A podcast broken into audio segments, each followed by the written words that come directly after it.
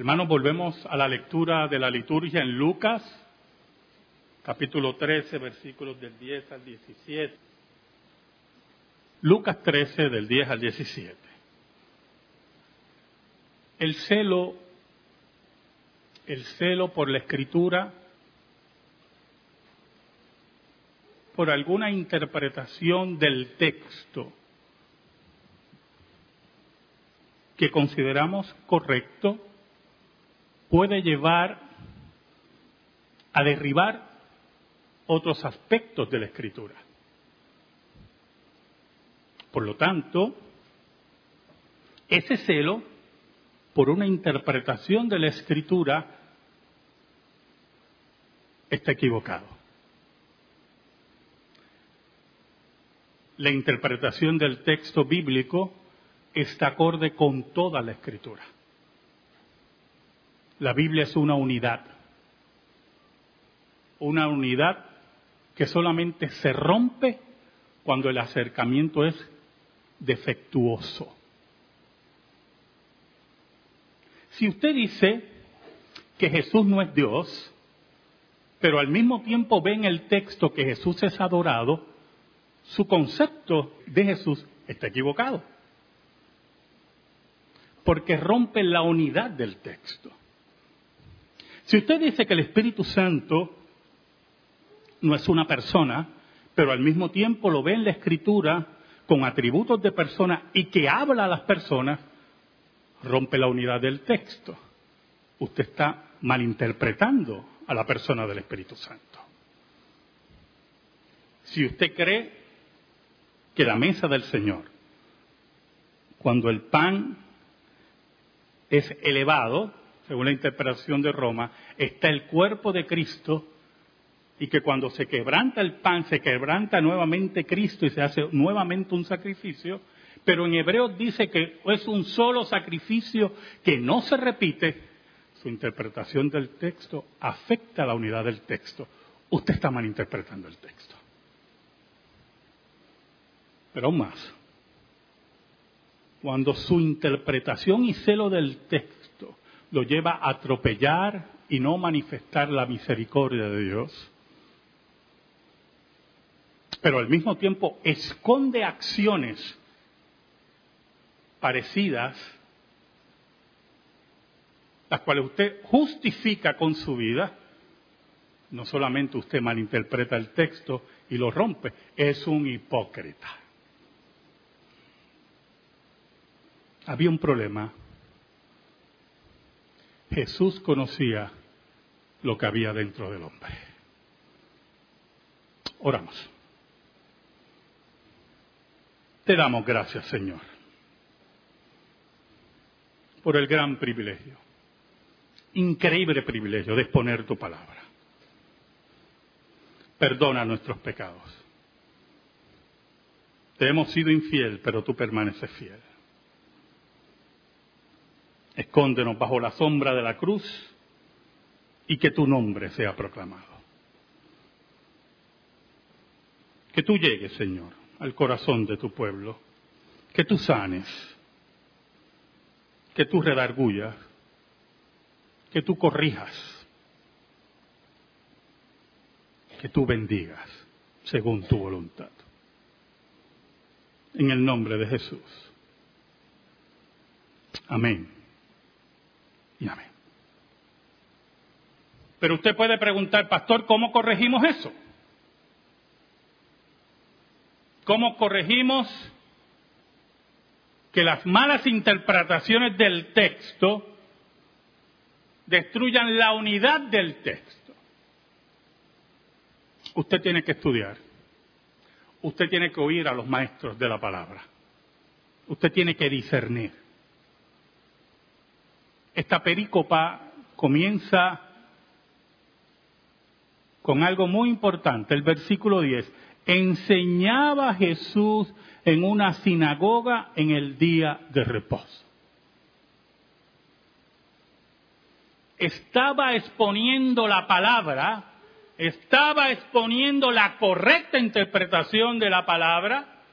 Jesús era rabí, era reconocido como rabí aún entre sus enemigos, era judío en todo el sentido de la palabra, y aunque ya había cierto coraje con el maestro cuando llegaba a una sinagoga, se le daba el espacio para enseñar porque el pueblo admiraba a Jesús. Era día de reposo, era sábado, era el día de reunión en las sinagogas, era el día de adoración, era el día de la enseñanza de la palabra. Si usted nota, el modelo de la iglesia se toma de la sinagoga. Nosotros en domingo, que es el día del Señor actual, enseñamos, predicamos como hacía Jesús, cantamos,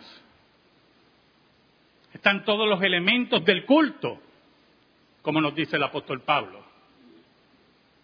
Y allí estaba el maestro enseñando, y allí estaba el maestro dando la regla, la pauta de la correcta enseñanza. Una iglesia que no enseña es una iglesia falsa. Pero usted dirá, pero pastor, hay iglesias que enseñan y son falsas. Exacto, enseñan falsamente. Porque destruyen la unidad del texto, no la estudian en forma holística, integral, y cometen los graves errores que vamos a ver en esta pericopa. el versículo 11 nos dice, y había allí una mujer que desde hacía 18 años tenía espíritu de enfermedad y andaba encorvada y en ninguna manera se podía enderezar. ¿Sabe, hermanos? Tiene la importancia de acercarse al texto y no tomar las cosas a la ligera.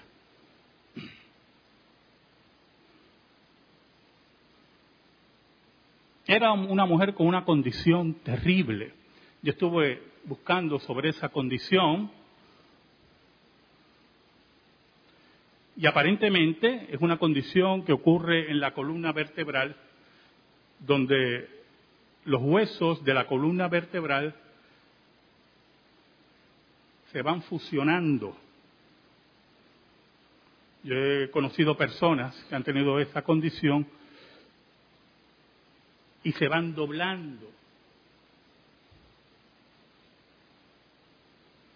En una ocasión conocí una persona que sufría y me enseñó su placa. Yo no sé leer placa, pero él me explicó, como le explicó el médico. Si notas, las diferencias en las, en las vértebras se van desapareciendo.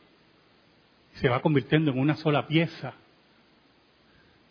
Es una condición terrible con muchos dolores. En una época donde no había operación, ni fuertes analgésicos, ni, ni ningún conocimiento amplio de masajes, esa mujer por 18 años debe haber sufrido de un dolor terrible y su calidad de vida se debe haber afectado. Y con todo y eso, hermano, con todo y eso, con los dolores, con su calidad de vida deteriorada, doblada, con dificultad para caminar, fue a la sinagoga a adorar a Dios. Y algunas veces voy a hablar de mí, nosotros, lo voy a incluir ustedes, no se van a librar.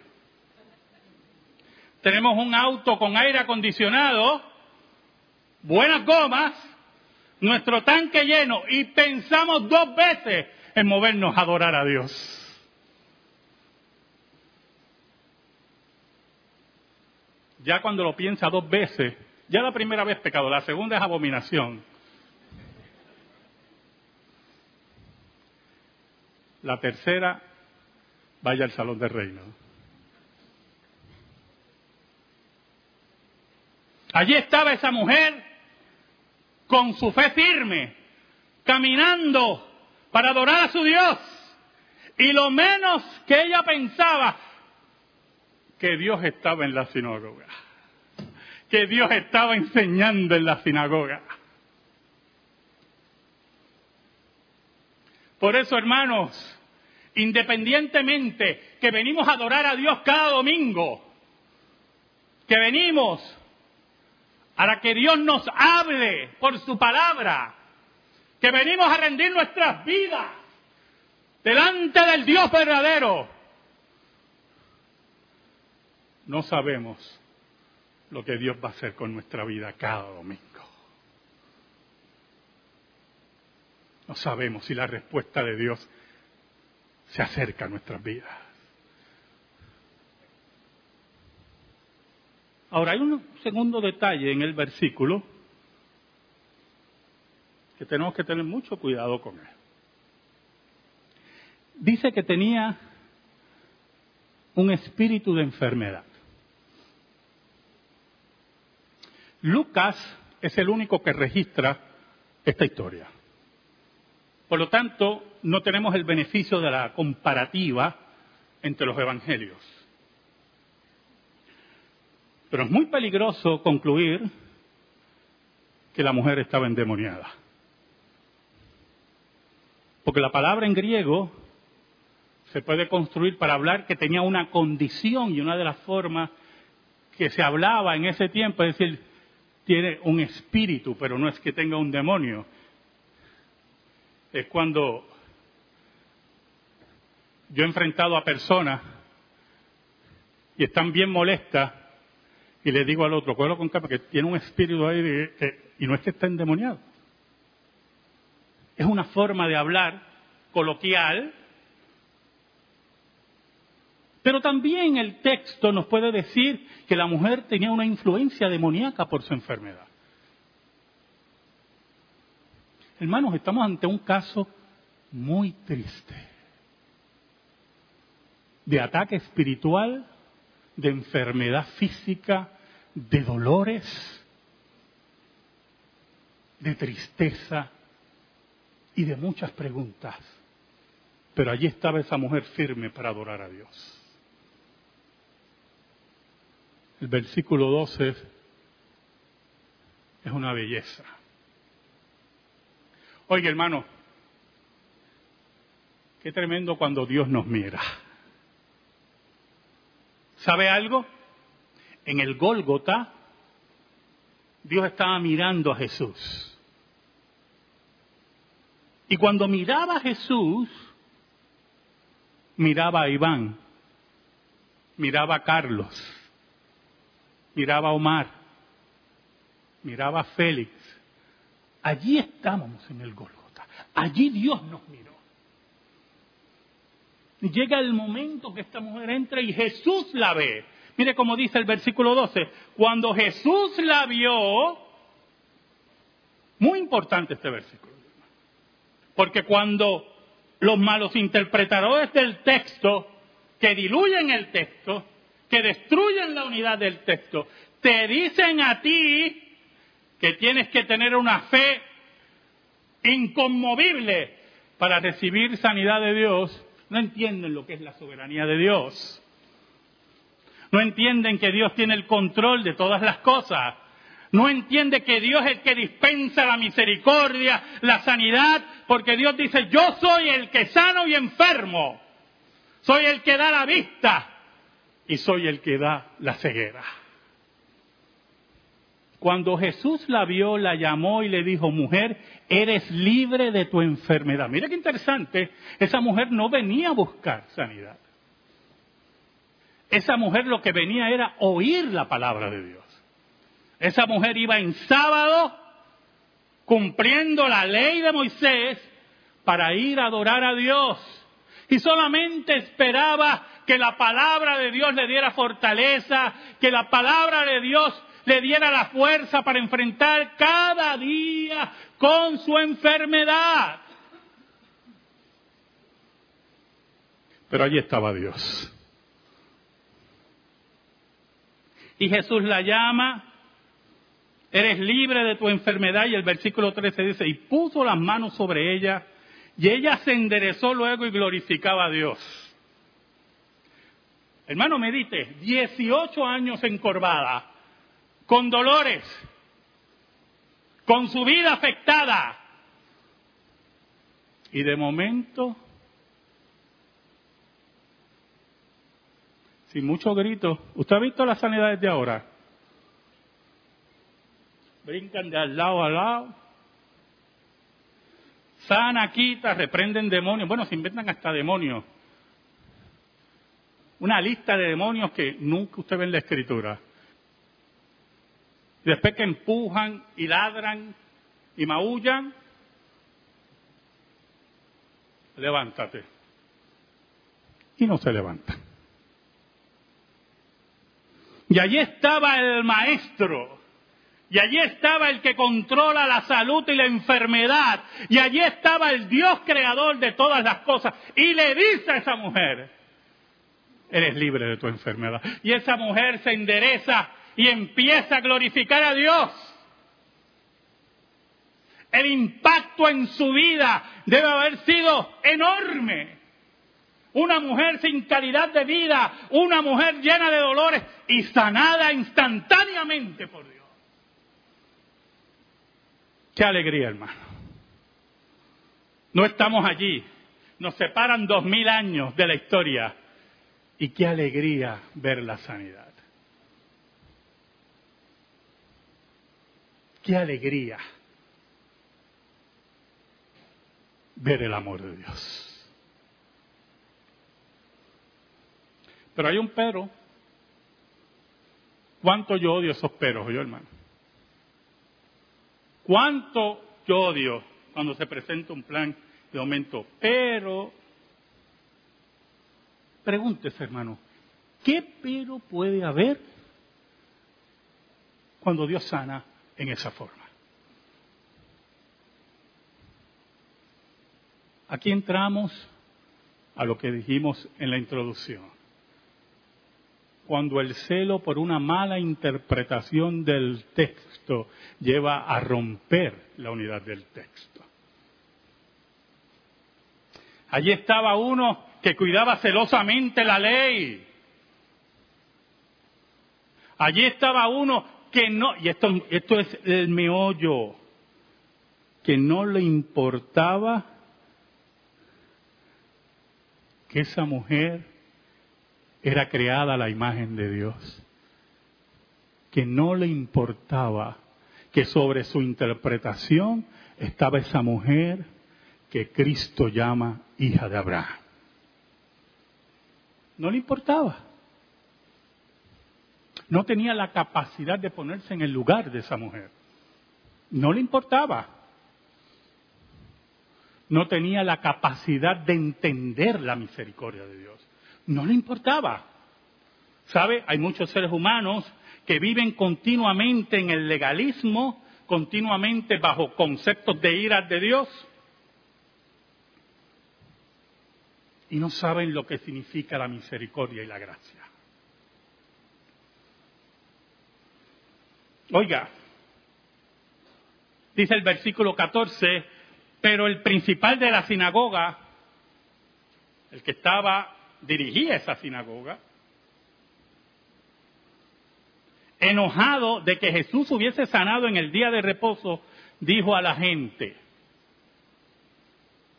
seis días hay en que se debe trabajar, en estos pues venir y ser sanado, y no en día de reposo. Por lo tanto, el día de reposo era más importante que la misericordia de Dios sobre esa mujer. Pero aún más, es interesante ver cómo él conocía la ley. Seis días son para trabajar, pero el séptimo día no es para trabajar. Y por lo tanto equiparaba el acto soberano de Dios y la misericordia de Dios como una forma de trabajar como una forma ligera de trabajo. ¿Sabe, hermanos? A base de estos versículos y otros pasajes, la teología reformada ha concluido que hay trabajos en domingo que se ejercen sin ningún problema. Trabajos que tienen que ver con servicio de misericordia, médicos, enfermeras, bomberos, salas de emergencias. Que posiblemente si usted tiene esa profesión, tiene que trabajar un domingo para dispensar misericordia, para dispensar un servicio al ser humano. Alguien me dijo una vez, usted sabe cómo es la gente, pero pastor, si es una cuestión de servicio, ¿eh? hay gente que sirve a la gente en un restaurante. Y yo vengo y le digo, eso es lo que tú no entiendes. Porque un médico sirve y debe servir más allá de su deber. Por eso es servicio al ser humano. Porque una enfermera tiene que servir al ser humano y posiblemente más allá de su deber. Porque un bombero en un fuego un domingo posiblemente arriesga su vida, incluidos los policías también, oye hermano, más allá de su deber. Pero en un restaurante usted no sirve más allá de su deber. Usted se le acaba el horario y se acabó. Y si le dice quédate una hora más, una hora más. Porque eso no es servicio al ser humano. ¿Y sabe algo? El principal de la sinagoga estaba llamado para servir más allá de su deber. Pero su concepto del texto era tan legalista y tan rígido que no estaba dispuesto a servir al ser humano, sino que sufriera y su dolor intenso se mantuviera. Pero allí estaba uno más grande que el principal de la sinagoga. Allí estaba el que creó el principal de la sinagoga. Allí estaba el que creó la ley que servía el principal de la sinagoga. Allí estaba la ley encarnada, la palabra de Dios encarnada, Cristo Jesús. Y el principal de la sinagoga tenía un problema, que Jesús sabía la vida de él. Por eso, si usted no tiene la capacidad de mirarse si usted no tiene la capacidad de mirar la paja en su ojo o la viga en su ojo, usted va a ser como el principal de la sinagoga. Y romperá la unidad del texto. Jesús le dice, versículo 15, entonces el Señor le respondió y dijo, hipócrita. Mire qué palabra interesante, ¿verdad? Tan bonita tan confrontadora. Porque el maestro era confrontador. El maestro no se venía con chiquitas, como dicen en Latinoamérica. El maestro no venía a dar vueltas. El maestro venía a enseñar. Y una de las grandes cualidades que debe tener una iglesia cristiana es aquella que sigue al maestro y enseña con la frente en alto la verdad. es aquella que respeta la unidad del texto, es aquella que sabe lo que es la misericordia, es aquella que conoce la palabra de Dios. Cada uno de vosotros, entonces yo me imagino al maestro, ¿usted se imagina al maestro? Diciéndolo, hipócrita, cada uno de vosotros, y mirando, cada uno de vosotros, y ya Jesús llamó la atención, porque al decir hipócrita yo me imagino la tensión que se forma en la sinagoga. ¿Usted se imagina la tensión? Te preocupes, yo no voy a llamar a nadie hipócrita desde el púlpito. El primer hipócrita soy yo. Si no fuera por la misericordia de Dios, yo no estuviera aquí. Yo me imagino la tensión en la sinagoga. Hipócrita, todo el mundo. ¿Qué pasó aquí? ¿Qué ocurrió aquí? Pero el silencio, ese silencio, sepulcral de la expectativa de la violencia. Entonces me imagino al maestro mirando a toda la multitud que había. Cada uno de vosotros no desata en el día de reposo su buey y su asno del pesebre y lo lleva a beber. ¿Por qué se desata un buey o su asno para que beba, hermano? Porque un acto de qué? De misericordia, porque si no se muere de sed. Aparte, en una sociedad rural, donde la pesca, donde la agricultura jugaba un papel importante, aparte que también muchos de estos animales eran animales de carga, animales también de transportación. Oiga, como un acto dice, caramba, no se me puede morir el que el sustento. Oiga, pero qué hipocresía tan grande. ¿No lo llevan ustedes a beber? ¿No lo llevan? ¿Usted no lo sustenta aún en sábado? ¿En el día de reposo? Entonces eso no es trabajo. Eso no es trabajo para ustedes. Entonces mire el otro versículo. Y a esta hija de Abraham, y aquí esto es muy importante, atienda bien, esto es muy importante, a esta hija del pacto, ¿usted me oyó? A esta que es descendiente de Abraham, a esta que ha recibido las promesas, a esta que pertenece al pueblo de Dios. La cabra no pertenece al pueblo de Dios. Bueno, hay cabras que, creen que pertenece al pueblo de Dios, pero el asno tampoco pertenece al pueblo de Dios. A esta que sus padres la criaron dentro de la fe a esta hija de Abraham, que vale más que mil cabras y mil asnos, que Satanás había atado 18 años, no se le debía desatar de esta ligadura en el día de reposo. Y usted me quiere decir que esta hija de Abraham, que tiene esta enfermedad, que Satanás la tiene destruida, a esta hija de Abraham, que su calidad de vida ha sido totalmente afectada, a esta hija de Abraham que tiene que beber del agua de vida, que es Jesús, no la puedo desatar. ¿Usted puede creer algo así? Hermano, voy a decir algo, con el permiso de los ancianos.